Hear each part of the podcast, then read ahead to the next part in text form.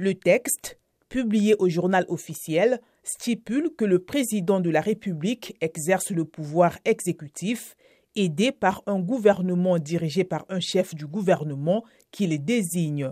Et ce gouvernement ne sera pas présenté au Parlement pour obtenir la confiance. Le projet de constitution ne comporte par ailleurs aucune mention de l'islam comme religion d'État, une omission visant à combattre les partis d'inspiration islamiste comme Enada, bête noire du président Sayed.